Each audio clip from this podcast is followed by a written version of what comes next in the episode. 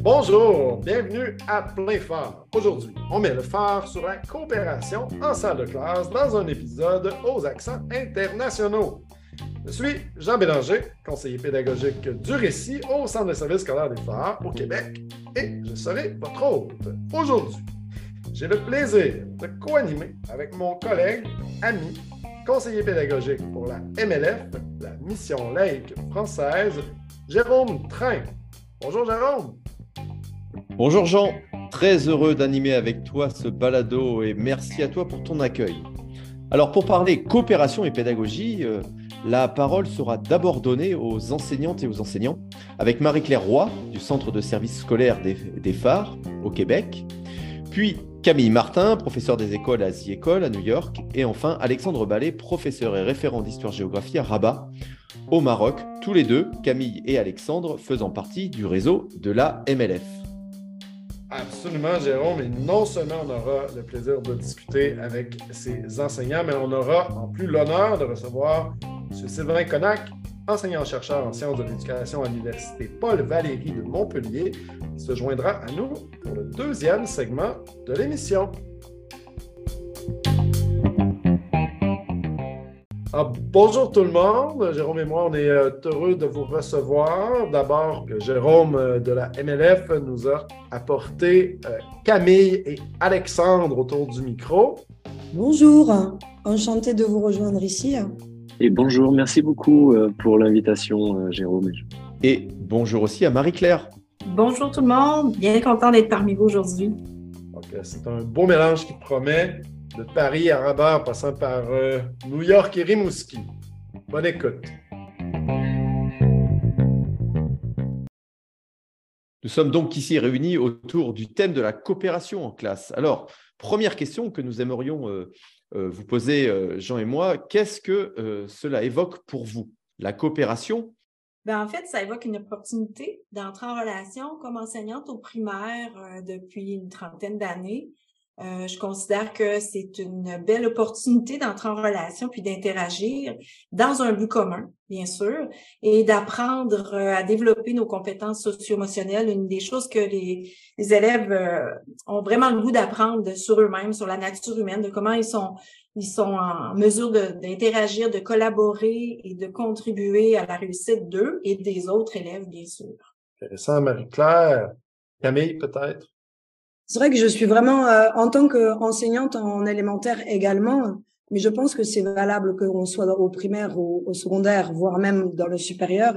C'est vrai que à partir du moment où on parle de, de coopération, on parle de d'habileté sociale, on parle de d'apprentissage des droits collectifs, des droits individuels, de de la responsabilité, de la responsabilisation des élèves, on parle aussi euh, climat de, de, respect, de démocratie, d'entraide. Donc finalement, c'est toutes ces, ces compétences euh, euh, d'émotion aussi, comme le disait euh, comme le disait Marie-Claire. Donc finalement, on est vraiment dans un dans un contexte de, de développement de ces euh, compétences euh, socio-émotionnelles, de, de, de, ces, de ces habiletés sociales qui font que qui font qu'on on développe des compétences de, de, de futurs citoyens qui vivent en société. Euh, ben, je suis d'accord avec toi, Camille. Et alors moi, j'enseigne dans le secondaire, mais c'est vrai que cette euh, cette question de la coopération, euh, pour moi, elle est essentielle parce qu'elle va permettre ben, d'apprendre avec d'autres quand on est élève, d'apprendre par les autres aussi, et ce qui est ce qui est important. Et, et j'ai parfois l'impression, mais peut-être que c'est parce que je suis dans le secondaire, que c'est un peu laissé pour compte ou laissé de côté chez les plus grands. Et euh, c'est important toute cette dimension émotionnelle que tu évoquais, la question de l'altérité, tirer profit de cette altérité, de l'hétérogénéité pardon de la classe pour essayer de, de, travailler avec les élèves, toute leur diversité, croiser les regards, croiser les trajectoires. Et je pense que la coopération, elle permet ça. Très intéressant. Alexandre, Camille et Marie-Claire aussi, bien sûr. On comprend que la raison pour laquelle on, s'est réunis autour euh, du micro aujourd'hui, c'est qu'on croit tous à cette importance de miser sur les relations entre les élèves.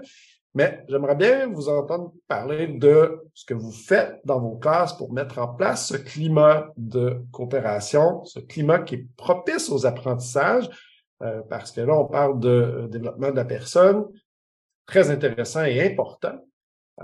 mais on sait tous qu'on est mobilisé par les apprentissages comme enseignants comment vous, vous arrivez à ce que ça fonctionne et à jumeler les deux? Euh, j'aimerais entendre un, petit mot de tout le monde sur euh, ce que vous faites en classe. Euh, peut-être qu'on pourrait y aller à rebours, Alexandre. Alors, ce que je fais en classe pour travailler sur la coopération, c'est distillé un petit peu partout. Et, ce que je trouve le plus intéressant, c'est le travail en groupe. Peut-être celui qui revient peut-être le plus fréquemment. Et je trouve qu'il n'y a rien de mieux de travailler en groupe pour apprendre à travailler en groupe, en fait.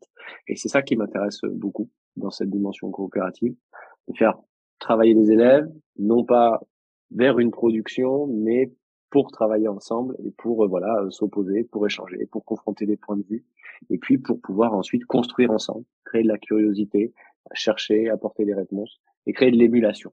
C'est ça qui me plaît. Et euh, c'est ce qui revient le plus souvent dans ma pratique de classe. C'est vrai qu'on a, on a tous comme objectif, peut-être par défaut en tant qu'enseignant, de, de transmettre un savoir, mais peut-être que parfois il est important de, de dézoomer un petit peu et de et de euh, de moins privilégier de prime abord le contenu pour euh, pour zoomer nous-mêmes en tant qu'enseignants sur la sur la façon que les élèves vont avoir d'apprendre le dit contenu ou les, les compétences voilà de focaliser aussi sur euh, sur le, le savoir-faire, sur le sur la, la, la, manière que les élèves vont d'avoir de, de, travailler, de d'apprendre euh, et de finalement euh, répondre aux objectifs que nous on, a, on peut se fixer par défaut euh, en tant qu'enseignant. C'est vrai que moi je je privilégie dès le début de l'année dans mes classes la mise en place d'un conseil de d'un conseil en classe de coopération et, euh, et on, peut se dire que ça va être plus ou moins éloigné des, des, compétences euh, académiques qu'on pourrait avoir euh, en tête quand on pense à une classe de, de sixième année primaire ou de, de CM2 comme ici.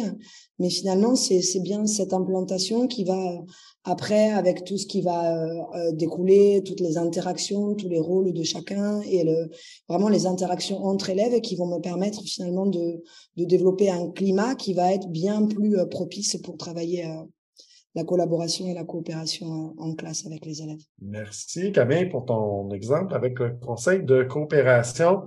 Euh, Marie-Claire, une astuce? En fait, moi, pour la, créer un climat propice à la coopération, à la collaboration, d'entrée de jeu, dès le début de l'année, euh, je parle du mieux-être et de la réussite à mes élèves pour leur expliquer l'importance. On peut pas réussir si on n'est pas heureux, puis on peut pas être heureux si on. en fait, je colmate ces deux euh, principes-là de, mieux, principes de mieux-être et de réussite. C'est-à-dire, comme Camille le disait tantôt, oui, les savoirs, oui, les savoir-faire, mais le savoir-être. Et j'enseigne ce savoir-être-là dans, par le biais des compétences socio-émotionnelles. On développe un code de communication commun qui est basé sur la communication non violente.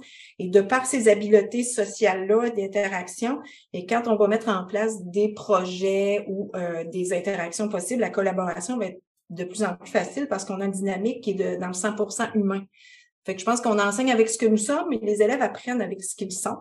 Et comme euh, ben, le savoir-être est, est, à la base, je pense, de, d'une dynamique de collaboration, ben, c'est ce que je mets la table en début d'année sur cet aspect-là de mieux-être et de réussite et du savoir-être. Toujours en compagnie de nos trois enseignants, voilà que la table est bien mise pour la poursuite de notre discussion à teneur pédagogique autour du thème de la coopération en classe. Nous avons maintenant le plaisir de poursuivre cette conversation avec notre invité expert, Monsieur Sylvain Connac. On a convenu, d'entrée de jeu, que nous allions nous tutoyer. Alors, bienvenue, Sylvain. Mais bonjour. Euh, merci de me recevoir pour cet échange qui va être passionnant. Ah, il nous fait grand plaisir euh, de te recevoir parce que c'est en discutant de, tes travaux euh, que Jérôme et moi avons imaginé la discussion d'aujourd'hui. J'aimerais d'abord te demander si tu souhaites euh, réagir à l'échange que nous venons euh, d'entendre. Qu'est-ce que qu'est-ce que ça évoque euh, chez toi, cet échange autour de la, coopération? Alors, ce qui a été dit par, par Marie-Claire, Camille et Alexandre, c'est qu'il ne peut pas y avoir de coopération sans interaction. Et effectivement, coopérer avec soi-même, ça n'a pas de sens. Donc, donc, lorsqu'on organise la classe de manière, une classe de manière coopérative, forcément derrière, euh, on, souligne, on donne de l'importance et de la valeur à la, à la nature et la qualité des relations que des élèves vont pouvoir entretenir entre eux. Donc, euh, donc ça c'est pas c'est pas anodin pour euh, pour plusieurs euh, pour plein de raisons différentes. souvent on se dit, enfin moi je, je, rencontre des enseignants, ils viennent nous solliciter en me disant est-ce que tu peux nous accompagner sur des projets avec de la coopération? Et quand je leur demande mais pourquoi tu veux pourquoi ça t'intéresse la coopération? La réponse qui est donnée c'est bah, parce que j'en ai marre de vivre dans un monde compétitif. Alors c'est intéressant cette cette réponse-là. Alors c'est vrai effectivement que ça peut ça peut soulever des crispations, mais la compétition c'est une forme de coopération. Et, et, le contraire de la coopération c'est pas la compétition. Le contraire de la coopération c'est le refus de relation, c'est-à-dire l'individualisme systématique, ce qu'on peut appeler l'égoïsme. Donc, euh, donc la coopération, c'est une lutte farouche contre la recherche systématique des intérêts individuels au détriment des intérêts communs. Alors au niveau, au niveau politique, ça, il y a des impacts derrière, derrière ça, derrière ça. Après, euh, les organisations coopératives, enfin, il suffit pas d'être en interaction pour que ce soit de la coopération. Euh, Quelqu'un qui discute euh, avec, euh, je sais pas, un de ses chefs et son chef est en train de le sermonner pour une, une erreur qu'il a commise, c'est pas de la coopération, ça. C'est une information qui est transmise. Derrière la notion de coopération, il y a, il y a en plus de la dimension d'interaction, nous on parle d'action conjointe, c'est-à-dire d'articulation réciproque des comportements. Il y, a une, il y a une deuxième caractéristique qui est une intention, c'est-à-dire celui qui déclenche la situation de coopération euh, recherche euh, de combler un manque ou un besoin qu'il ressent. Et la troisième caractéristique, c'est euh, que la finalité d'une coopération, c'est la recherche d'un bénéfice individuel. Et ça, c'est pas du tout c'est pas du tout évident à envisager. C'est-à-dire on coopère pour soi, parce que seul on n'y arrive plus ou on y arrive mal. Et, une des manières de coopérer, c'est euh, d'autoriser la coopération chez les élèves, c'est surtout de ne pas les obliger à coopérer, de manière à ce qu'ils puissent ressentir le besoin d'un manque d'altérité. Et tout ça, c'est des, des, choses qui sont loin d'être évidentes, et pourtant, et pourtant, ce qui est dominant dans le monde vivant, que ce soit chez nous, euh, l'espèce humaine, dans toutes les espèces animales, voire toutes les espèces végétales, ce qui est dominant, ce sont les comportements coopératifs très intéressant. Je sais que tu fais également une distinction entre coopération et collaboration. Euh, est-ce que euh, tu pourrais euh, poser cette, cette distinction que, que tu établis? Oui, effectivement, souvent on, on, on, a, on a un peu tendance à confondre les deux, coopérer et collaborer. Mais j'ai envie de dire, pour avant d'aller plus loin, il y a plus de distinction entre coopérer et collaborer qu'entre coopération et compétition qui sont des activités assez assez proches. Donc euh, donc une coopération, ça se définit par le fait qu'il y a une action conjointe, une intention de de la part de celui qui déclenche la coopération et et la recherche d'un bénéfice individuel. Euh, une collaboration, c'est autre chose. Euh, une collaboration, c'est centré vers euh, la recherche d'un travail partagé.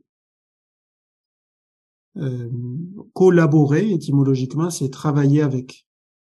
Et donc, pour travailler avec, le principe, c'est d'essayer de d'articuler, de combiner les talents de chacun. Et donc, une, une différence entre coopérer et collaborer, c'est alors que coopérer, c'est tourner vers la recherche d'un bénéfice individuel, je coopère pour moi. Euh, collaborer, c'est autour d'un but commun, un projet, une œuvre, une réalisation. Ça, c'est quelque chose qui est, qui est central dans cette distinction. Et, et la meilleure façon de, de, de collaborer, alors c'est pas la seule, mais c'est une façon qui me semble assez intelligente, c'est de se répartir le travail en y, en ayant réfléchi en fonction des compétences des uns et des autres.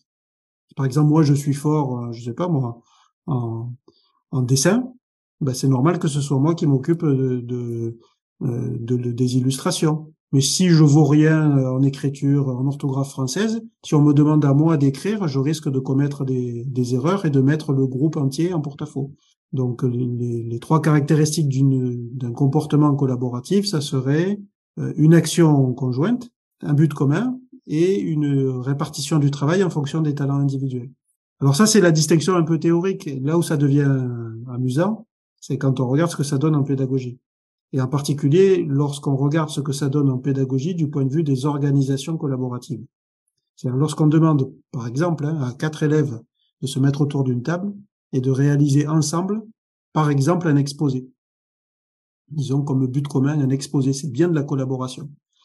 Eh on s'est aperçu, alors quand je dis on, c'est euh, des grands pédagogues de la coopération, hein, peut-être qu'on en parlera, mais c'est pas c'est pas du tout une innovation la coopération, c'est extrêmement ancien.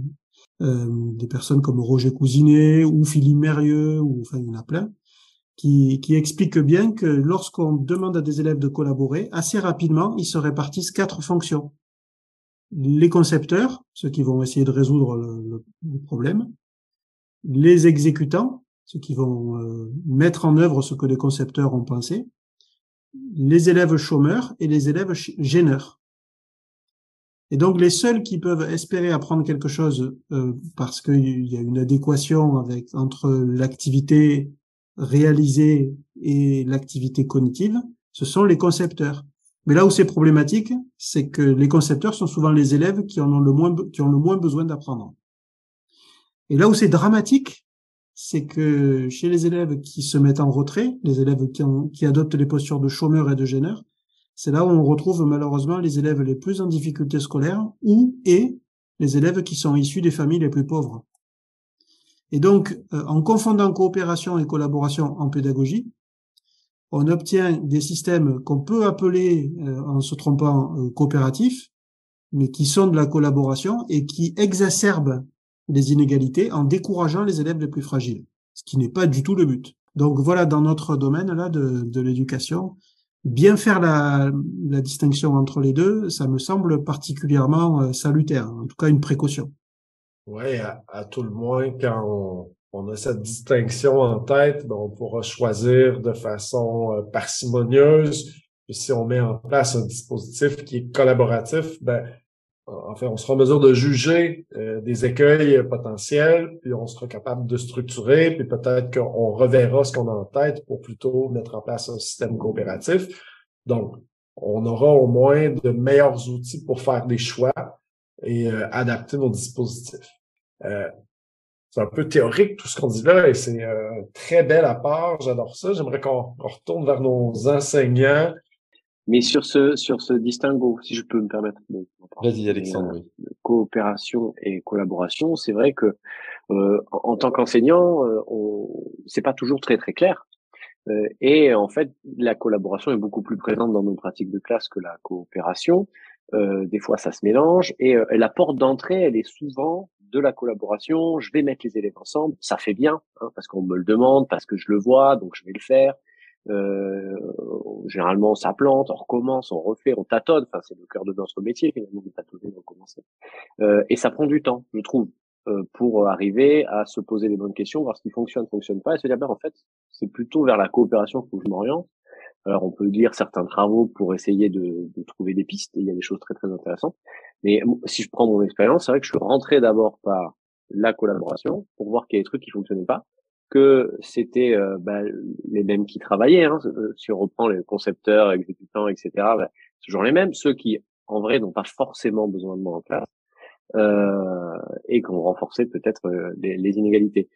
et ça a pris du temps avant d'arriver finalement à me poser les bonnes questions pour pour pour faire bouger un peu les choses. Et en fait, j'y passe moins de temps. C'est des temps plus courts. Alors qu'avant, c'était des temps très longs parce que c'était des projets obligé de faire des trucs, il y a des productions à la fin, ça prend du temps à créer. Maintenant, j'ai l'impression de faire des temps plus courts et euh, peut-être plus euh, plus efficaces. Je sais, euh, Alexandre, que tu mets en place des marchés de connaissances dans tes classes. J'aimerais bien que tu nous parles de ce dispositif coopératif-là. Alors, les marchés de connaissances, c'est quelque chose que j'ai mis en place il y a quelques années. c'est, pour faire bref, euh, un, temps, un espace euh, particulier durant lequel les élèves vont euh, très concrètement se déplacer de stand en stand pour acquérir des nouvelles connaissances ou des nouveaux savoir-faire auprès d'autres élèves de la classe. C'est ce qu'on appelle un réseau d'échange réciproque de savoir. en gros, le, la phrase qui permet de, de, de résumer tout ça, c'est en gros le savoir appartient à tout le monde et il s'échange et euh, voilà, on va pouvoir tous échanger des choses. Et donc c'est à mon sens très intéressant parce que des élèves vont présenter des choses qu'ils savent, qui sont pas nécessairement scolaires ou liées à une discipline. On va voir qu'on peut biaiser le truc, mais mais euh, ils vont présenter quelque chose qu'ils savent faire, qu'ils aiment. Euh, pour l'estime de soi, c'est fantastique. Ils vont se convaincre qu'ils savent le faire. Ils vont ancrer encore plus euh, la chose parce que du coup il explique. Alors quand on explique et qu'on enseigne quelque chose, ben ça, ça se renforce. Euh, c'est hyper valorisant. Et puis pour les autres, ils apprennent de leurs camarades. Et, et ça aussi, c'est très très riche. Pour moi, c'est un temps euh, qui est très intéressant que j'ai souvent fait en début d'année scolaire lorsque les élèves se connaissent pas nécessairement.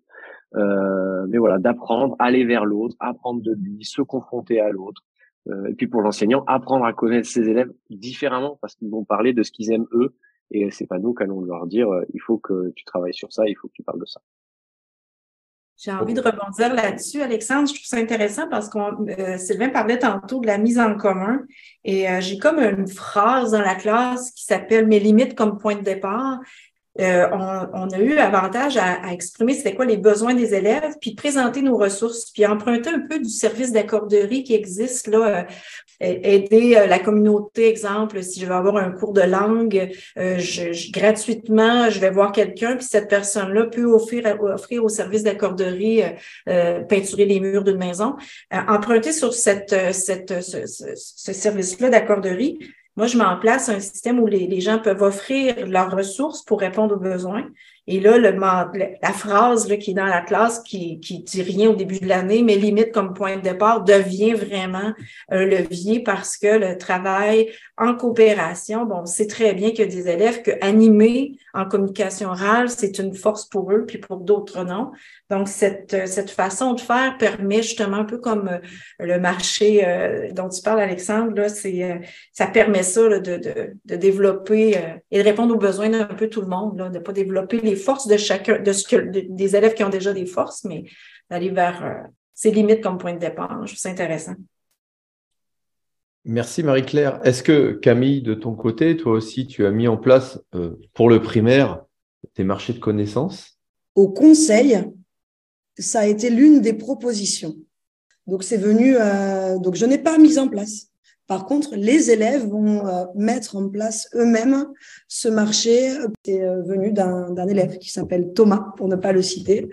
Euh, J'étais très étonnée parce que euh, parce que c'était, j'étais même plutôt fière, je dois vous l'avouer, que ce soit venu d'eux-mêmes et que finalement, les arguments que nous, on pourrait avoir en tant qu'adultes, en tant que ces arguments de, de mitoyenneté, comme dit, Sylvain, du fait que finalement, on doit se tourner vers l'autre et qu'on et vive voilà notre notre notre mini citoyenneté euh, au sein du conseil, ben finalement le, le fait que chacun avait à apporter quelque chose à autrui, avec chacun ses forces et ses faiblesses, hein, comme le disait Marie-Claire, ben finalement ce soit euh, soit quelque chose qui soit venu des élèves. Donc j'avoue que j'étais euh, un peu fière, mais c'est vrai que pour, euh, mais pour revenir encore sur les notions de coopération, collaboration, euh, ici on a passé du temps avec ma collègue anglophone, parce qu'on a un conseil qui est bilingue. On a passé du temps avec ma collègue anglophone sur la terminologie. Est-ce que les élèves eux-mêmes mettaient derrière ces, concepts de, coopération et de collaboration. Euh, on leur a demandé de faire une petite recherche, de leur demander ce que eux ils, entendaient euh, par collaboration et euh, le pourquoi finalement c'était important de, travailler tous ensemble ou de souhaiter atteindre le même but euh, à partir d'exemples aussi que eux pouvaient donner en tant que groupe classe ou au quotidien. Euh, on est passé d'un pourquoi ce serait potentiellement important de, de, de, coopérer, de collaborer les uns avec les autres dans la classe, en dehors de la classe, entre les classes, à euh, mais moi j'aimerais proposer un marché de connaissances pour la prochaine période. Donc je pense qu'on est euh, qu'on a qu'on a la chance de pouvoir euh, observer le, les fruits qui commencent à tomber Tu évoques euh, les conseils, concrètement, les conseils coopératifs. Euh, Est-ce que, donc, je, comprends par le nom qu'il y a un système coopératif qui est derrière la, mise en place de ces conseils coopératifs-là. Alors, c'est pas quelque chose qui est tombé, euh, qui tombe sur la tête des élèves. Alors, les gars, on va faire un conseil chaque semaine. Non, non, pas du tout. On essaye, j'essaye de suivre les, conseils de, Sylvain ici présent. Et c'est vrai que ça m'avait, je dis pas ça parce que Sylvain est là, ça m'avait vraiment marqué parce que j'avais eu la chance moi-même d'avoir d'avoir un fonctionnement en conseil de même quand j'étais élève et euh, quand j'étais tombée sur cet article, je m'étais dit vraiment génial. En tout cas, c'est pas euh, quelque chose qui tombe, comme je le disais, sur le sur le coin de l'œil des élèves en disant alors maintenant vous allez vous réunir en conseil. Non, non, on essaye d'avoir euh, de, de d'avoir un besoin du conseil parce qu'on va tendre vers l'organisation d'un projet, l'organisation d'une sortie, euh, la mise en place euh, d'un projet de bienfaisance, d'un besoin qu'on va avoir et d'un projet pour lequel on va avoir besoin d'échanger, de se mettre d'accord euh, pour euh, que naisse ce conseil. Et, et, ce conseil, ce qui est un outil pour moi hein, au service de la collaboration ou de la coopération entre, entre pairs, c'est euh, avant tout pour un enseignant, je crois, accepter, nous, en tant qu'adultes, de, de déléguer et de comprendre que bah, finalement, c'est, on n'est pas euh, dans une démocratie. C'est pas nous qui sommes là comme président de la classe et on a des citoyens qui doivent euh, interagir uniquement selon euh, nous, nos, nos desiderata en tant qu'enseignants, mais on doit partir du, du principe qu'on fait confiance aux élèves qui finalement vont s'auto-gérer au sein d'un conseil qui nous se réunit de manière hebdomadaire, au sein duquel chacun va avoir un rôle qui va différer, un rôle de président du conseil, un rôle de secrétaire qui va garder une trace écrite euh, de, chaque échange, et puis un rôle de maître du temps ou de maître de la parole, pour finalement prendre des décisions, mais des décisions qui appartiennent aux élèves qui soient pas des décisions en mode euh, up to bottom, en mode euh, de, de, imposé, hein, qui soient vraiment des décisions euh, prises collectivement et éclairées par les avis des uns et des autres. On est vraiment dans les exemples de relations, dans la communication, dans les interactions. Oui, Jérôme? Moi aussi, j'ai lu cet article, je m'en souviens très bien, Kaby. Euh, et justement, c'est quelque chose de. C'était un article qui m'a beaucoup marqué. Peut-être, Sylvain, euh, tu pourrais euh, nous en parler un peu plus, peut-être par rapport aux précautions qu'on pourrait prendre sur, le, sur la mise en place de conseils coopératifs. Oui, on s'est rendu compte en, étudiant ce qui se passait dans des conseils d'enfants euh, au passage, je rends hommage à Danielle Jasmin, qui est une, une, enseignante québécoise, qui avait écrit un super bouquin euh, dans les années 90 sur, euh, elle avait appelé ça le conseil de coopération, et elle expliquait de manière très, très précise euh, comment elle, l'organisait. Et c'est elle notamment qui a parlé de quelque chose qui est devenu très célèbre dans les écoles, c'est le message clair. Voilà. Et donc, son, en France, son, ouvrage avait beaucoup été étudié par les enseignants. Et donc, il y avait beaucoup de conseils. Et je, je me souviens de, une fois d'une petite fille en CE1, on faisait un entretien après avoir observé un conseil. Et elle n'avait pas parlé. Et donc, je lui ai demandé euh, comment elle vivait le conseil. Et elle m'a dit qu'elle aimait pas ça. Euh, donc, CE1, pardon, c'est une petite fille qui avait 7 ans. Et, elle me dit, oui, à chaque fois qu'il y a le conseil, c'était le vendredi, euh, le matin, j'ai mal au ventre avant d'aller à l'école. Et elle m'explique que euh, voilà, elle n'aime pas le conseil parce que à chaque fois que le conseil se réunissait, il y a plein de ses copains et copines qui euh, la critiquaient. Et, et donc et ça depuis le début de l'année. C'était c'était on pouvait pas le tenir ça. Cette petite fille en fait, elle témoignait de discrimination dont elle était la victime, mais de discrimination qui était légitimée par la forme pédagogique introduite par la maîtresse. Donc, euh, donc on a cherché avec euh, cette enseignante et avec plein d'autres comment on pouvait transformer le, conseil pour qu'il ne soit pas un tribunal d'enfants. Sachant que le dispositif de, de tribunal d'enfants, c'est aussi un dispositif pédagogique qui a été beaucoup développé par Janusz Korczak, hein, le pédagogue des droits de l'enfant. Et des conseils, c'est autre chose. Et donc, voilà, pour faire vite, il y a, il y a deux gros aménagements qu'on a pu, euh, qu'on a pu étudier. Le premier, c'est euh, le fait de dire euh, aux, aux, enfants ou aux adolescents, euh, si vous avez un problème avec un autre euh, élève de la classe, c'est pas en conseil que vous abordez ce problème. Voilà. C'est soit avec une technique comme le message clair en dehors du conseil, soit directement avec l'adulte. Si on aborde des, difficultés en conseil, ce sont des difficultés collectives dans l'organisation du groupe, pour essayer de changer une façon dont le groupe s'est organisé, mais pas du tout pour critiquer quelqu'un et le mettre mal à l'aise vis-à-vis de tout le monde. Là, c'est la première modification. Euh, ça, a eu pour conséquence notamment euh, ce changement-là d'enlever les critiques du conseil, de dépolariser un certain nombre d'enfants qui avaient tendance à beaucoup demander la parole au conseil pour critiquer quelqu'un mais pas parce qu'il voulait le critiquer, mais plutôt parce qu'il voulait être au centre des attentions en ayant la parole. Et la deuxième modalité qui est, qui est très étonnante, c'est le fait d'arrêter de demander aux enfants de voter pour prendre des décisions. Parce qu'on s'est aperçu que les votes correspondaient, dans le ressenti des élèves, au fait que la majorité imposait sa loi à toutes les minorités présentes. Et c'est vrai qu'au niveau d'un État, on n'a pas trop le choix d'utiliser le vote pour euh, prendre une décision. Mais à l'échelle d'une classe avec une trentaine d'enfants, en fait, il y a plein d'autres modalités. Et le vote est la modalité de prise de décision la plus problématique.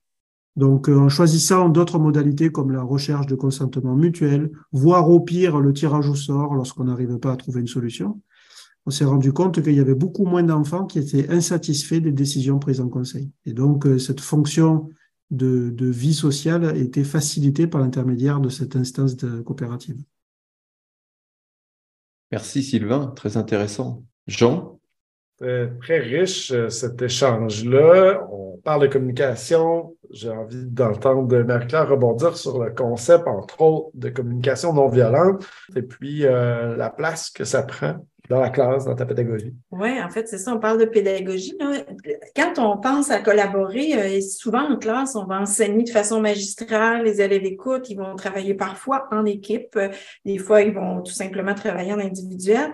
Mais euh, moi, je fais pas de cercle, conseil de coopération, je fais un cercle une fois semaine pour apprendre aux jeunes à communiquer avec les bases justement de la communication non violente. Puis en gros, les enfants apprennent de façon explicite à un, se clarifier, eux, être en contact avec leurs émotions et leurs besoins. Euh, ensuite, ils vont apprendre à écouter de façon empathique, ils vont apprendre à s'exprimer de façon authentique et être capable de faire des reflets empathiques. Et ça, on l'apprend de façon explicite une fois par semaine dans des cercles. J'ai des élèves qui se ramassent en secondaire 5 et qui parlent encore de ces, de ces cercles-là. Et c'est ça, les élèves apprennent dans ce cercle à s'exprimer, euh, donc, à écouter euh, de façon bienveillante, de s'exprimer de façon authentique, de se clarifier pour être à l'écoute de leurs émotions, besoins et de faire des reflets empathiques. Ce qui permet à tout moment dans la pédagogie, dans la semaine, peu importe les, les, les contextes d'apprentissage, d'utiliser ces codes de communication-là pour euh, échanger. ça, ça nous aide beaucoup quand on est en travail justement collaboratif ou coopératif parce qu'on peut s'adresser de façon recevable entre nous.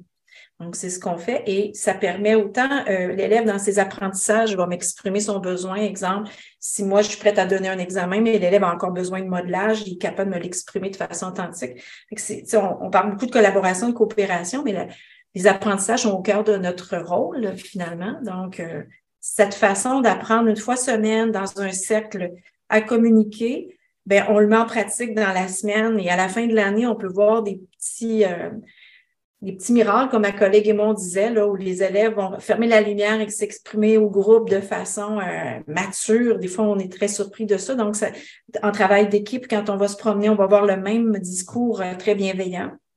Donc, c'est un peu ça qui est à la base de la pédagogie là, qui va faire un, qui va se transférer aussitôt euh, dans le travail de, coopération par la suite. Au Québec, on travaille avec un référentiel de compétences de la profession enseignante euh, dans lequel on identifie 13 compétences professionnelles. Et puis, euh, un des intérêts de travailler avec ce référentiel-là, c'est qu'il nous permet de voir la grande variété et la complexité de la tâche d'un enseignant. C'est euh, très complexe, maîtriser l'ensemble des compétences nécessaires à la pratique enseignante. La compétence qui me semble être assez bien maîtrisée par, par vous qui nous donnez des exemples, par, euh, par ce qui nous inspire aujourd'hui, c'est gérer le fonctionnement du groupe classe. Parce que dans la description de cette gestion, en tout cas de, de la compétence dans notre référentiel, on parle de susciter l'adhésion des élèves, euh, de leur contribution au fonctionnement de la classe, de développer leurs habiletés sociales et relationnelles, de gérer l'organisation spatiale, physique, d'organiser. Et j'ai même envie d'ajouter, des fois, gérer l'environnement numérique. Le gérer, je parle de mettre en place des dispositifs, des structures. On, utilisait le terme euh, dispositif.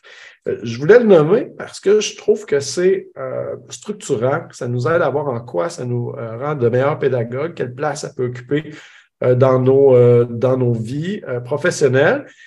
Et puis, dans ce cadre-là, on a une compétence entièrement dédiée au numérique. Moi, dans mon rôle de conseiller pédagogique du récit, euh, j'ai le mandat de, travailler en fait plein de, dossiers euh, pour lesquels le numérique est, central. Mais le numérique, on le voit comme une compétence qui est transversale. On mobilise le numérique non, non jamais pour mobiliser le numérique en soi, mais euh, plutôt pour, pour être au service de, l'ensemble de notre pratique. Et le, numérique peut être mobilisé de façon transversale à travers toutes les facettes de notre travail d'enseignant. Donc, euh, je trouve ça intéressant de, le nommer là. Euh, je vais relancer donc autour de ce thème du numérique. À l'intérieur de cette capacité à mobiliser le numérique pour toutes les facettes de, notre travail de pédagogue, on identifie plein de dimensions à ça, dont le développement de la pensée critique à l'égard du numérique, dont l'agir euh, éthique citoyen à l'ère du numérique. Et une des dimensions, c'est aussi de collaborer à l'aide euh, du numérique. là, j'allais voir, on parlait de projets collaboratifs. Puis là, on vient d'enrichir énormément notre, euh, notre réflexion en disant que ça peut être aussi la coopération. Donc, je verrais bien le numérique au, service de la coopération. Quelle est la place du numérique dans vos salles de classe? Est-ce que ça occupe, euh, est-ce que ça a une certaine utilité lorsque vous mettez en place des dispositifs coopératifs? Je pense notamment au, euh, plan de travail que tu euh, utilises et que tu mets en place dans, tes classes, Marie-Claire. Bien, en fait, en gros, les élèves ont vraiment un plan de travail qui est axé sur ce qu'il y a d'essentiel à faire, d'important et d'intéressant. Ultimement, c'est, étant donné que j'ai en sixième année, ils s'en vont au secondaire, les essentiels sont c'est un incontournable. Et quand on parle de numérique, bien, l'élève qui, on parle aussi de tempo, euh, un élève qui est plus rapide et qui a fait ses essentiels va euh, assurément avoir du temps pour avoir un projet. Et là, le numérique va embarquer où on va pouvoir faire un tutoriel sur une règle de grammaire. Là, il aime bien se filmer. On va pouvoir le projeter à des élèves en difficulté. Donc, ce sera plus moi qui vais enseigner cette capsule-là. Et le venant d'un autre élève, c'est bien sûr que ça passe euh, sous mes yeux avant d'être présenté aux autres élèves. Là, il y a comme cette contribution à, à la réussite de tous parce que c'est difficile parfois de gérer et les comportements et le tempo. Hein. C'est les deux enjeux d'une enseignante, c'est la gestion des comportements puis des tempos. Alors, un élève qui, qui, termine rapidement tous ses essentiels, euh, je peux pas lui demander de faire des recherches dans des livres de la bibliothèque. Pour lui, c'est du dépassé. Il va plutôt essayer, bon, de présenter euh, une passion, oui, avec euh, des, des, des, PowerPoint qu'on connaît tous, là. Mais ce qui est vraiment le plus euh, motivant, on n'a pas beaucoup parlé de motivation, mais moi, je trouve que la coopération amène beaucoup de motivation. Les élèves vont être bien contents de contribuer puis de faire ce genre de tutoriel-là pour les élèves en difficulté, leur présenter c'est un peu l'aspect euh, euh, où le numérique peut être euh, présent là, dans ce plan de travail-là. Je pourrais aussi parler d'outils référentiels qui peuvent être mis sur notre Teams de classe parce qu'on a un Teams de classe. Le groupe peut aller chercher dans les dossiers des outils, des supports de cours qu'on appelle. Dans ce support de cours-là qui est créé par des élèves, ça va être encore plus stimulant, motivant. Alors, c'est tout, euh, ces ajouts-là du numérique qui pourraient euh, peut-être faire un petit peu plus image, parce que, comme je le disais, on parle beaucoup euh, de coopération, mais c'est très difficile, je trouve, dans une classe de 25 élèves, d'avoir des élèves très rapides qui comprennent bien, des élèves qui sont en difficulté de comportement, d'apprentissage. Alors, ça, ça m'a permis de pallier un peu à, à, quand le plan de travail est mis en fonction, de pallier à cette gestion-là. Voilà. Et vous? Peut-être euh, Alexandre ou Camille. Euh, Alexandre, le, numérique, la, coopération en classe, euh, concrètement, comment ça se vit? Est-ce qu'il y a une place du, numérique dans ta classe? Alors, je rejoins Marie-Claire euh, dans une organisation dans laquelle on peut utiliser un plan de travail ou même dans d'autres euh, pratiques. Hein, quand tu vas faire des stations de travail en blended learning, par exemple, ou autre chose, euh, ben, tu vas avoir des espaces qui peuvent être individuels et, et ça offre des, des, des, potentialités énormes finalement parce que tu parlais d'un Teams dans lequel on peut déposer des ressources ou n'importe quelle autre plateforme sur laquelle on peut euh, déposer, laquelle on peut concevoir l'élève et créateur. Et ben, on va proposer ce qu'il a créé à ses camarades par exemple pour les pour les aider euh, pourquoi pas. Euh, donc euh, tous les outils euh, qui existent numériques qui sont qui restent des outils hein, donc qui sont à mobiliser pour une fin pédagogique pour une action en particulier euh, bah, ils permettent d'enrichir la, la, palette finalement et tout, tout ce qu'on peut faire. Donc je trouve qu'ils sont très très très intéressants. Euh, et puis pour l'enseignant aussi, euh, dans la manière de gérer sa classe, parce qu'on a dit qu'il peut y avoir dans cet espace classe et ce collectif parfois bah, des sous-espaces. On fait pas tous la même chose au même moment.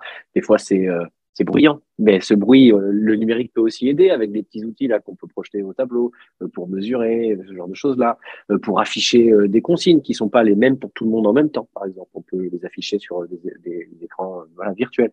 Donc c'est des choses qui sont assez intéressantes à mon sens.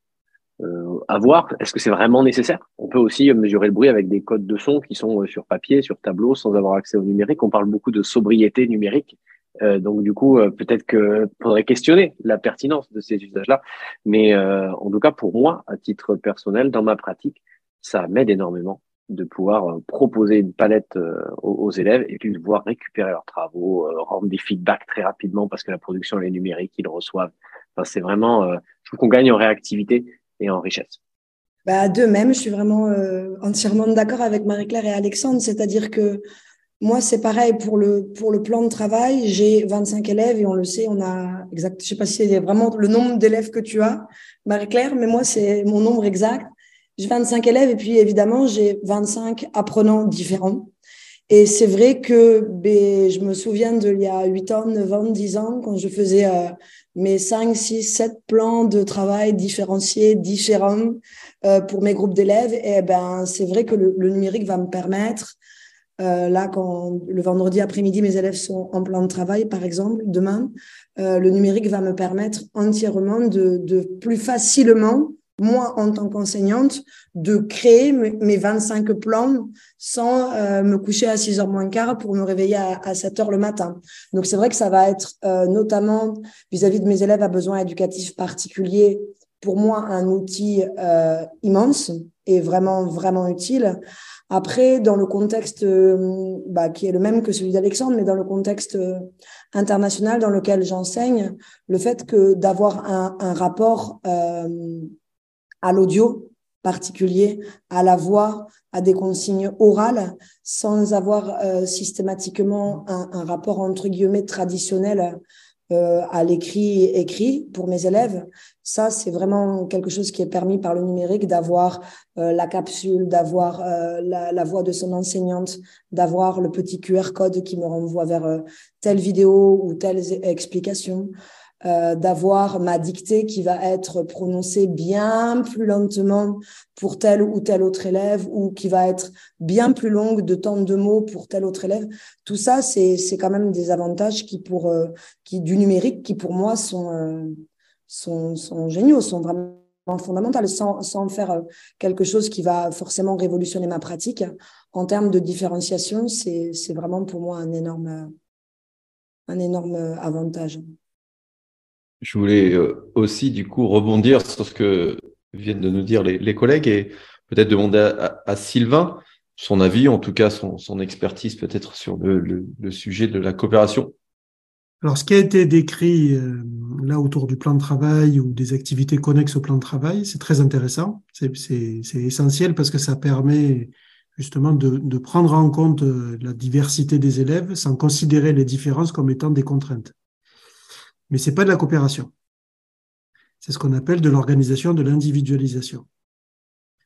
Euh, en revanche, euh, depuis euh, les travaux de, pédagogues comme Carlton Washburn ou Dautrens en Suisse et en France, la pédagogie freinée, on s'est rendu compte que lorsqu'on propose à, des élèves des temps de travail qui ne sont qu'individualisés, ça renforce la difficulté d'apprentissage pour les élèves les plus fragiles. Et donc, pour compenser ce sentiment d'isolement qui est lié à ces pédagogies qui conduisent les élèves à travailler tout seuls, la coopération est extrêmement intéressante. Alors, c'est pas toutes les formes de coopération là qui interviennent, c'est plus ce qu'on appelle l'aide, l'entraide ou le tutorat. Donc, on a pu identifier, il y a deux grosses familles en fait de, de raisons qui conduisent des enfants à faire cette démarche de sollicitation coopérative lorsque, par exemple, ils travaillent, ils sont en plan de travail. C'est soit ils comprennent pas une consigne, il y a un mot, une expression, euh, où ils n'ont pas écouté ce que l'enseignant a expliqué. Donc là, ils ont besoin d'une information pour pouvoir euh, se lancer dans l'activité. Soit euh, ils n'ont pas envie de travailler tout seuls. Et ça, ça se comprend aussi parce que les enfants sont des êtres humains. Et en tant qu'être humain, on est naturellement, j'ai envie de dire génétiquement conditionné et attiré par la relation à l'autre. Et donc ça, c'est une fonction euh, coopérative qui est extrêmement puissante, c'est le fait de donner la possibilité à des élèves d'apprendre par eux-mêmes, d'apprendre dans la relation avec les enseignants et aussi d'apprendre avec, par et pour d'autres.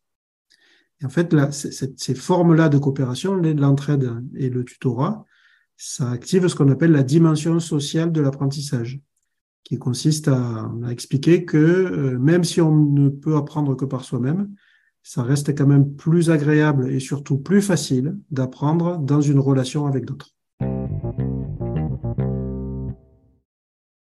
Pour conclure donc ce, podcast, on va initier un, tour de table. Euh, je voulais juste savoir, euh, toutes et tous, que retenez-vous de, nos échanges? Qu'avez-vous envie d'ajouter dans, dans, votre baluchon ou dans votre cartable?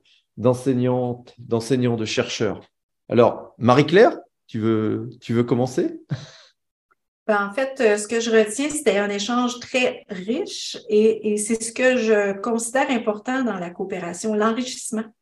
Je trouve que mes élèves, à la fin d'une année scolaire, se sentent riches mais pas juste en connaissances et en compétences, en, dans toutes les dimensions de leur être. Sylvain le disait tantôt, là, euh, le conflit qui va t'amener ailleurs. Donc, c'est un enrichissement dans, dans, au large spectre.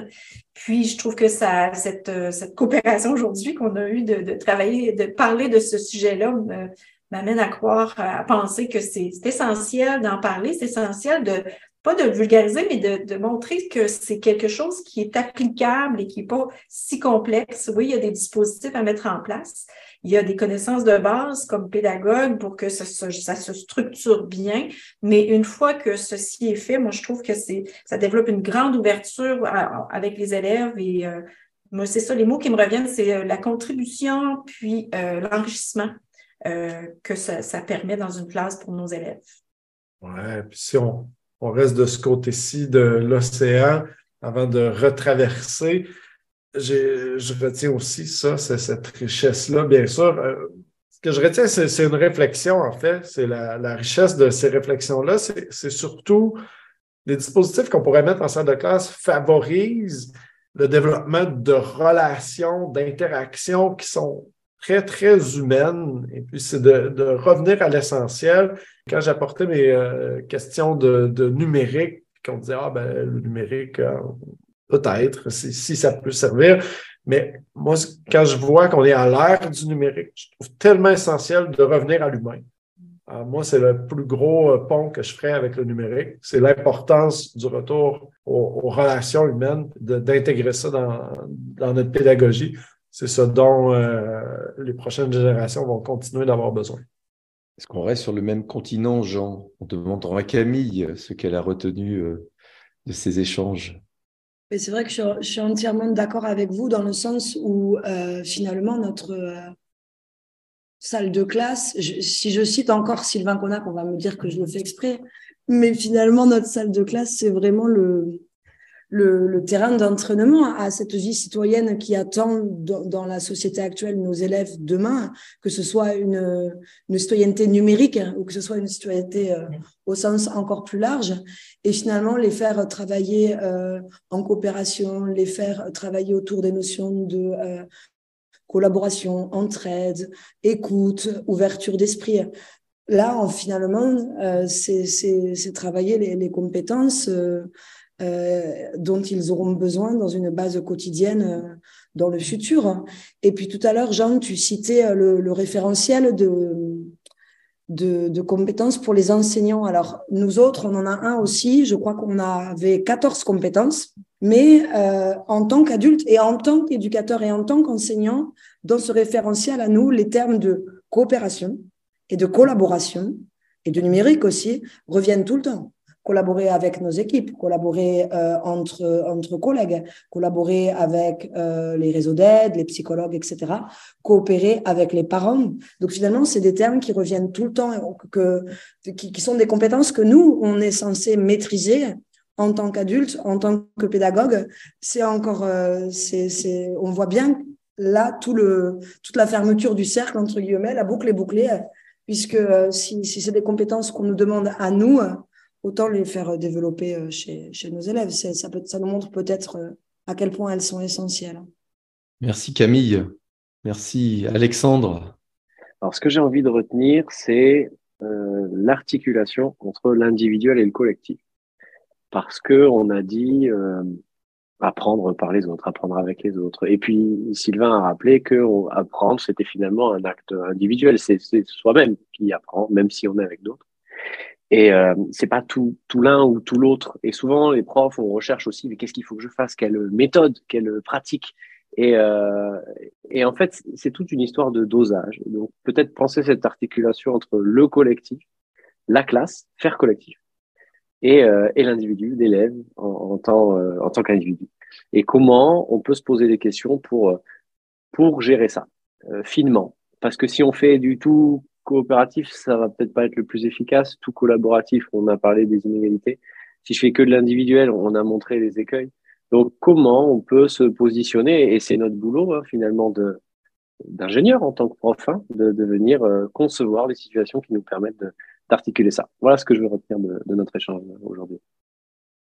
Merci. Je vais demander à Sylvain et puis euh, je donnerai aussi euh, quelques éléments de mon côté oui, on a beaucoup parlé euh, des élèves et des bienfaits pour les élèves, hein, des organisations de coopération. Mais ce qui, ce qui ressort voilà, des échanges, c'est que euh, là, on a eu la chance de partager, de discuter avec des enseignants et j'ai l'impression que vous allez plutôt bien. Donc, euh, donc les organisations coopératives, a priori, sont aussi intéressantes pour les enseignants. Et, et aujourd'hui, alors je ne sais pas dans vos régions du monde comment ça se passe, mais en France, il y a beaucoup de souffrance aussi dans le cadre de cette profession.